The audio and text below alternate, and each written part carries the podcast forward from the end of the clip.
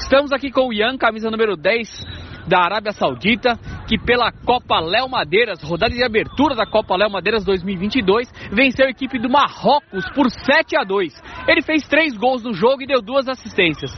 Ian, fala um pouco aí sobre essa estreia aí do, da sua equipe na Copa Léo Madeiras 2022. Três gols seus, duas assistências, vitória por 7 a 2 aí para cima de Marrocos. É, começamos bem o campeonato.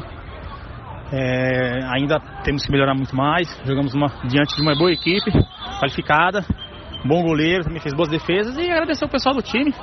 Graças a Deus pude ser abençoado com três golzinhos e vamos que vamos pro próximo jogo. Valeu!